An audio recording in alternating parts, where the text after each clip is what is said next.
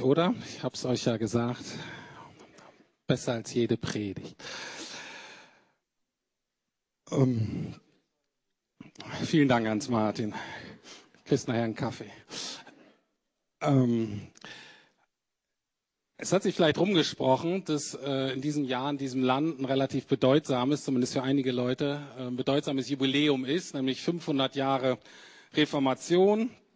Ähm, 2017 haben wir heute, ähm, ne, wenn man so halbwegs in Mathe unterwegs ist, dann weiß man, 1517 ist irgendwas passiert und zwar ein gewisser ähm, Theologe, Martin Luther, hat an seiner Kirche in Wittenberg einige Thesen einfach an die Tür genagelt. Ähm, und ähm, das hat ziemlich viel ausgelöst, das, was wir die Reformation nennen. Und das ist so die Entstehung derjenigen, der sogenannten protestantischen Kirchen, das, was wir in unserem Land die evangelischen Kirchen nennen, in den verschiedenen ähm, Variationen. Und ähm, zu diesem Jubiläum hat sich zum Beispiel auch unsere Deko im Saal jetzt verändert, wenn ihr da zum Beispiel diese ähm, ähm, Tafeln und so weiter seht. Vielen Dank nochmal an das Kreativteam, was das immer so gut aufgreift, die Themen. Das sind einige Sprüche eben von den verschiedenen Reformatoren. Wir in Deutschland denken ja hauptsächlich bei Reformation an Martin Luther. Na, okay, es gibt eine Kollekte anscheinend. Äh, ja, der macht sie jetzt. Jetzt ist losgegangen. Also, jetzt kommt die Kollekte. Ähm, bei Martin Luther, da war auch Chaos, sage ich euch, in den Gottesdiensten. Das war einfach, die saßen da so rum und da machte ich so, das war alles nicht so geordnet wie bei uns heute. Also ich glaube, da steht auch irgendwie so ein Spruch, Almosen geben, armet nicht, Kirch gehen, säumet nicht. Also äh, passt. Ähm, also. ...500 Jahre ist es her, ziemlich lange Zeit. Und ich finde es eben faszinierend, auch als Theologe ähm, zu gucken, wo sind da so noch die Gemeinsamkeiten, nochmal bewusst zu sagen, das sind so unsere Wurzeln. Und natürlich so ein Gottesdienst mit den Liedern und der Technik und so. Ich glaube schon, dass Luther sich gefreut hätte, aber das war natürlich so vom Rahmen, vom Stil anders. Aber mal zu gucken, was ist so der Kern der Botschaft, der eigentlich gleich bleibt. Und ich habe letztes Jahr schon an Karfreitag eine Predigt von Martin Luther sozusagen gehalten, mal nachgelesen. Da habe ich mir gedacht, dieses Jahr mache ich das auch für Ostersonntag. Also was ihr gleich hören werdet, ist ein Ausschnitt von der Predigt von Martin Luther vom 13. April 1533. Ich habe das gekürzt und sprachlich ein bisschen angepasst. Ähm, in aller Ehrfurcht, weil ne, das verändert ja durch den Text ein bisschen. Aber ich habe gedacht, lieber 20 Minuten und ihr seid voll dabei, als 45 Minuten und ihr denkt, oh, der Luther, der ist ja so lang und so. Äh, von daher, dadurch, dass die Aufmerksamkeitsgewohnheiten heutzutage ein bisschen anders sind, habe ich gedacht, kürze ich das ähm, so ein bisschen. Wer die ganze Predigt haben möchte, kann sich an mich wenden. Ich schicke sie euch zu. Ihr könnt sie aber auch im Internet googeln.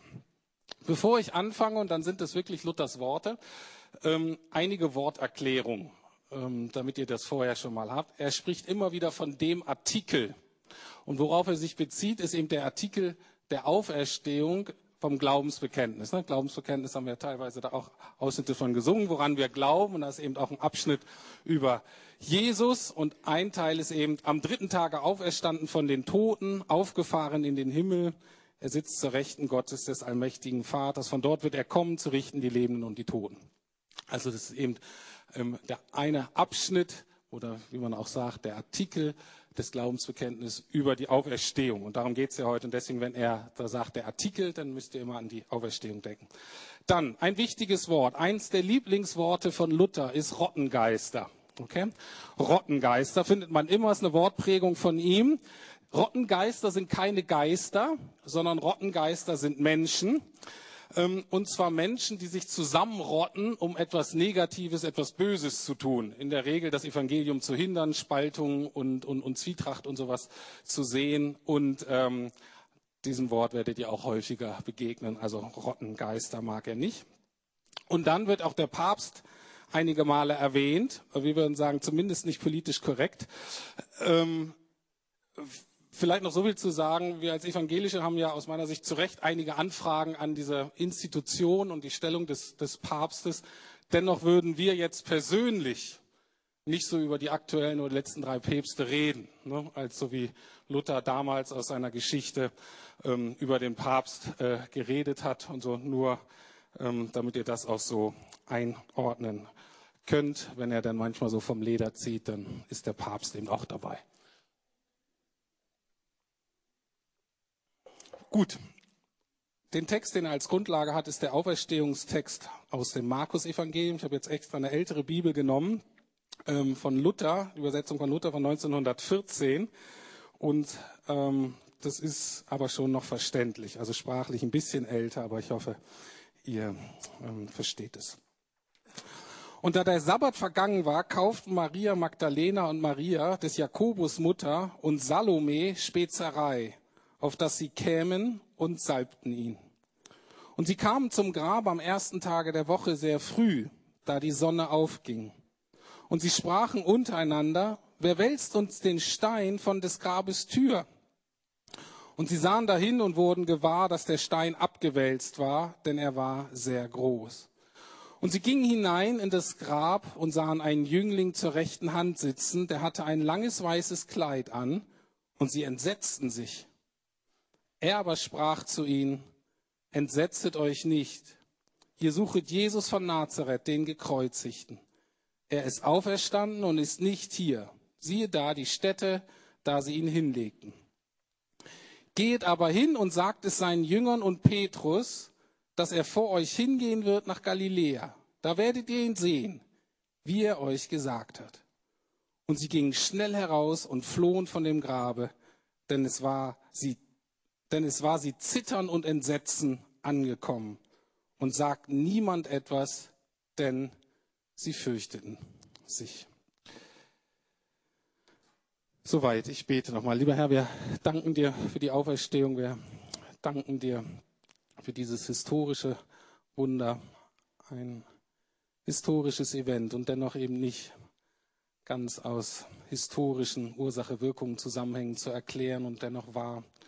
Dafür danken wir dir und so danken wir dir jetzt ähm, ja einfach für die Auslegung deines Wortes, Herr. Wir bitten dich, dass du uns hilfst zu verstehen, dass du übersetzt in unsere Zeit. Amen.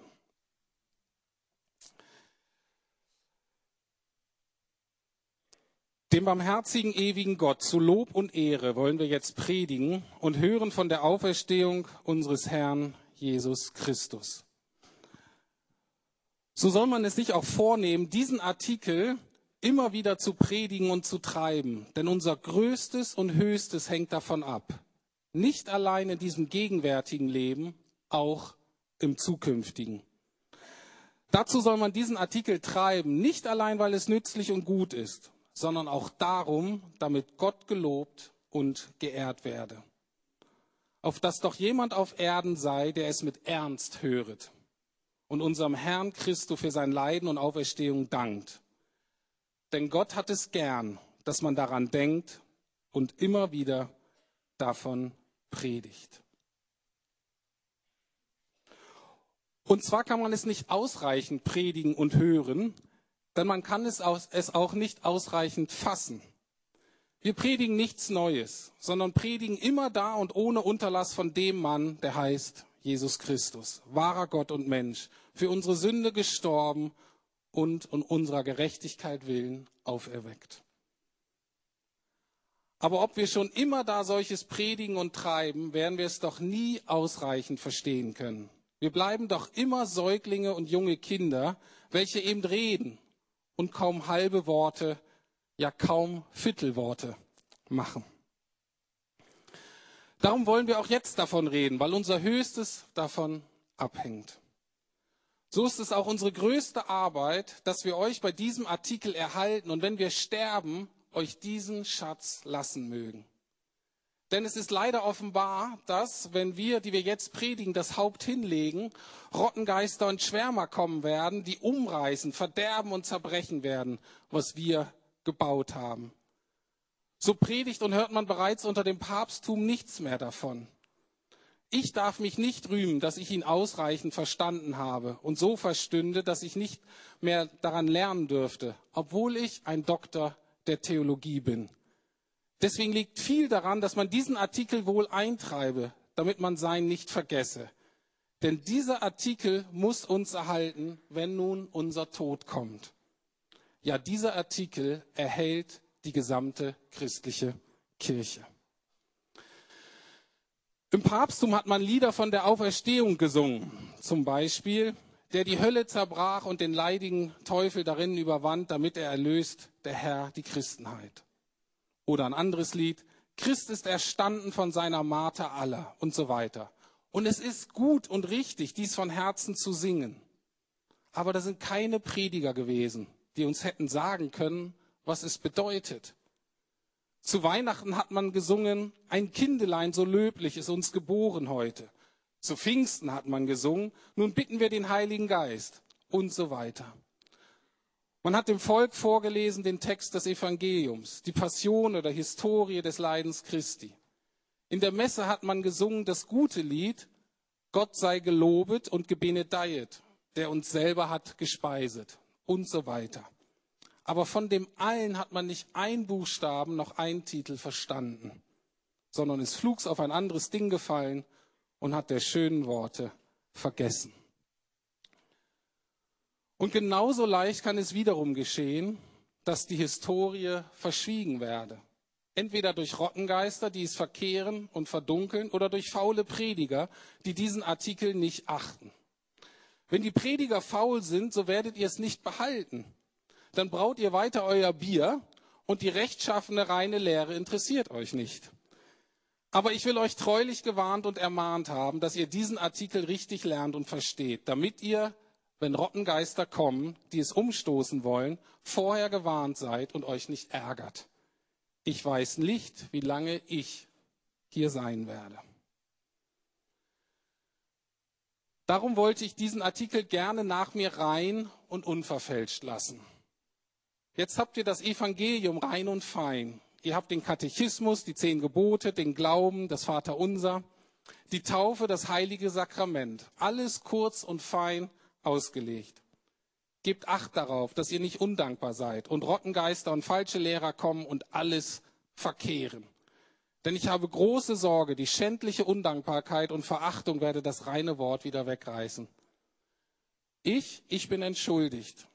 Denn ich habe mit allem Fleiß nach meinem besten Vermögen euch gepredigt, euch ermahnt, gebeten und gefleht, dass ich in dieser Hinsicht vor Gott wohl bestehen will.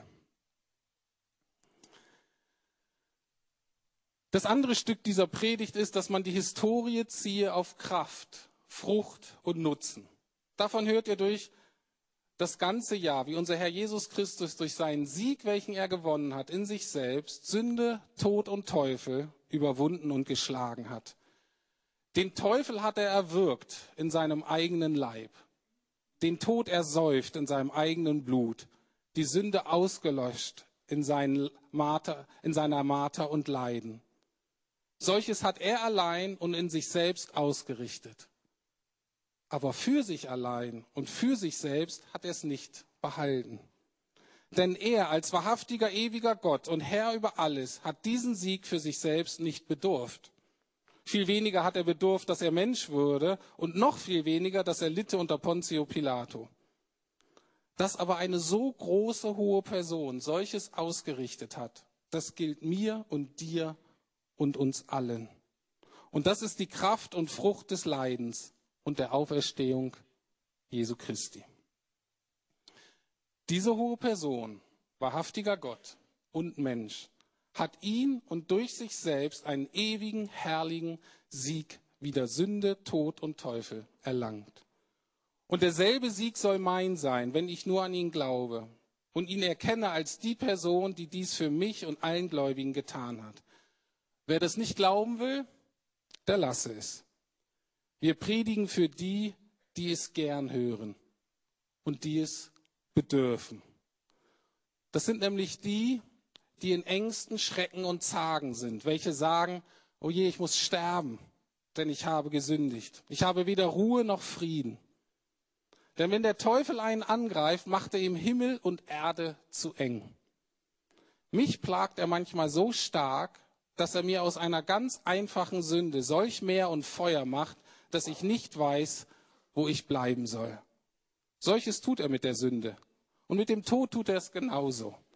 Den kann er so gräulich, grässlich und schrecklich ausmalen, dass man Gottes und seines Wortes gar vergisst. Er ist ein Tausendkünstler. Er ist ein Meister der Sünden und des Todes.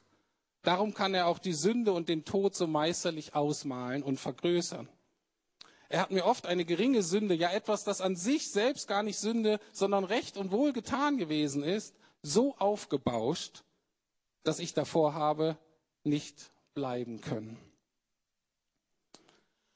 Und aus dem Tode hat er mir oft ein solches Bild gemacht, dass ich vor Schrecken hätte sterben mögen. Gegen solchen Feind ist es Nütze und Not, dass wir uns rüsten und uns gefasst machen mit rechtem Verstand der Kraft und Frucht der Auferstehung Christi. Damit wir nicht denken, dass Christus nur um seinetwillen auferstanden sei von den Toten und gen Himmel gefahren sei, dass er allein für sich in aller ewig, in aller Herrlichkeit und Seligkeit lebe, sondern dass er sein Gut und Erbteil mit uns teilt. Denn um seinetwillen ist er nicht auf die Erde gekommen. Um seinetwillen hat er sich nicht lassen ans Kreuz schlagen. Er hat solches für sich nicht bedurft, sondern unsere Sünde hat er getragen. Unseren Tod hat er durch seinen Tod verschlungen und die Hölle, da wir hineinfahren sollten, hat er zerstört. Wie im Propheten Hosea, Kapitel 13, Vers 14 geschrieben steht. Ich will sie erlösen aus der Hölle und vom Tode erretten. Tod, ich will dir ein Gift sein. Hölle, ich will dir eine Pestilenz sein. Er redet von unserem Tod und von der Hölle, die uns gefangen hielt und sagt, ich, er will die Sünde, die auf mir liegt und mich anklagt, austilgen und den Tod und die Hölle, die mich fressen und verschlingen wollen, zunichte machen. Also sollen wir das Leiden, Sterben und Auferstehung dieses Mannes, der da heißt Jesus Christus, allmächtiger, ewiger Gott und unschuldiger, gerechter Mensch, den sollen wir setzen gegen unsere Sünde und unseren Tod. Kommt aber der Teufel und spricht, sieh da, wie groß ist deine Sünde, sieh da, wie bitter und schrecklich ist der Tod, den du leiden musst. So sprichst du dagegen, lieber Teufel, weißt du nicht, wie groß meines Herrn Jesu Christi Leiden, Sterben und Auferstehung ist? in ihm ist ja ewiges Leben, in ihm ist eine allmächtige Auferstehung von den Toten, die nicht allein größer ist als meine Sünde, Tod und Hölle, sondern auch größer als Himmel und Erde. Meine Sünde und Tod ist der Tropfen, aber meines Herrn Christi Sterben und Auferstehung ist das große Meer. Und solches ist so wahr, dass es der Teufel nicht leugnen kann. Christi Auferstehung und Sieg gegen Sünde, Tod und Hölle ist größer als Himmel und Erde. Du kannst seine Auferstehung und Sieg so groß nicht machen, denn sie sind noch viel größer. Denn weil seine Person groß, ewig, unendlich und unbegreiflich ist, so ist auch seine Auferstehung Sieg und Triumph groß, ewig, unendlich und unbegreiflich. Darum wenn es auch tausend Höllen und hunderttausend Tode geben würde, so wären sie dennoch nur ein Fünklein und Tröpflein gegen Christi Auferstehung, Sieg und Triumph. Christus schenkt aber seine Auferstehung, Sieg und Triumph allen, die an ihn glauben. Weil wir denn nun auf ihn getauft sind und an ihn glauben, so folgt das, wenn schon ich und du hunderttausend Sünden, Tode und Höllen hätten, so wäre es dennoch nichts. Denn Christi Auferstehung, Sieg und Triumph, die mir in der Taufe und im Wort durch den Glauben gegeben und nun mein sind, sie sind viel größer. Da das wirklich wahr ist, so lasse Sünde, Tod, Teufel, Hölle, Welt, Papst, Kaiser und alles Unglück dich ruhig weiter unter Druck setzen. Was können sie uns denn schon schaden?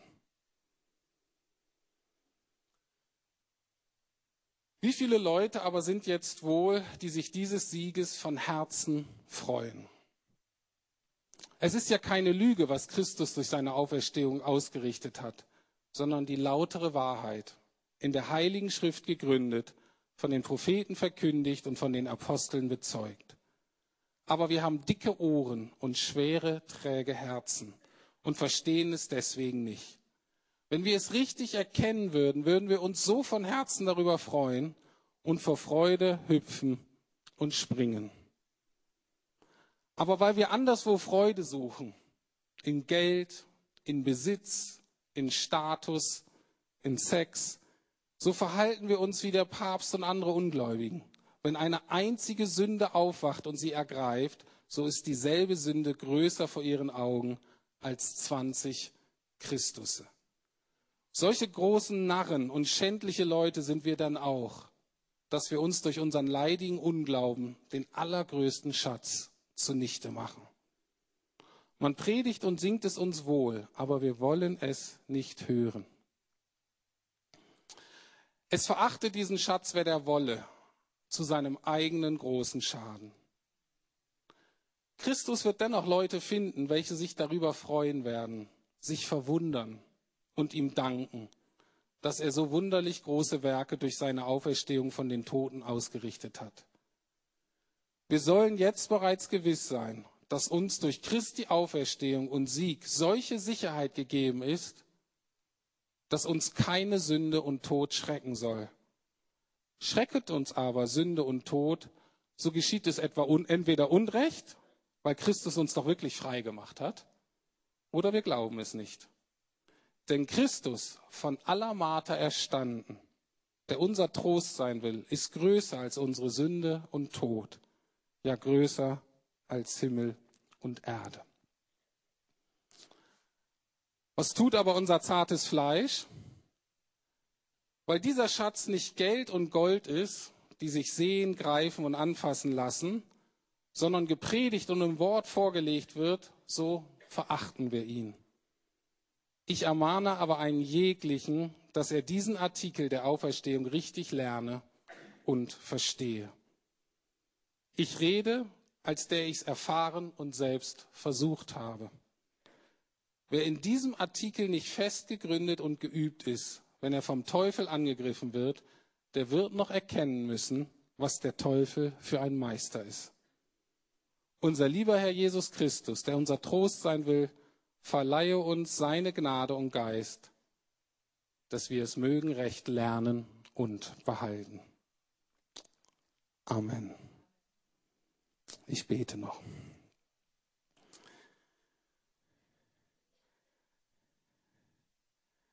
Ja, lieber Herr, auch das ist ein Wunder. Wir hatten vorhin bei der Verabschiedung gehört, eine Einheit unter uns Christen, auch über ähm, aktuelle, vielleicht theologische, verschiedene Erkenntnisse und dennoch eins in dir. Und so danken wir dir auch für all die in der Geschichte, die vor uns gegangen sind, mit vielleicht anderen Schwerpunkten, aber mit der Erkenntnis von dir, Herr Jesus, und von dem, was du getan hast. Herr, wirklich gestorben, wirklich gelitten, wirklich auferstanden. Und dass das gilt. Und dass du uns anbietest, dass wir Teil davon werden können. Teil dieser großen, deiner Heilsgeschichte, die jetzt anfängt, die anfängt, dass wir teilhaben an deinem neuen Auferstehungsleben, dass wir teilhaben an deinem Sieg in unserem Leben, ganz konkret, über unser persönliches Versagen, unsere Schuld, unsere miesen Kompromisse, unsere Feigheit, unsere krummen Dinger, die wir drehen. Und du kommst da hinein und du veränderst uns, Herr, eben durch die Kraft deines Heiligen Geistes, durch die Kraft deines neuen Auferstehungslebens. Und dafür wollen wir dir danken und das bete ich, dass auch wir in dieser Gemeinde und jeder Einzelne dem treu sind für die Zukunft, Herr. Damit unsere Kinder und Enkelkinder und Freunde und Verwandte und viele Berliner und von wo sie sonst kommen in der Welt, von dir hören, Herr, dich erfahren, neues Leben in dir finden. Du Dank dafür, Herr. Amen. Ich bitte euch nochmal auf.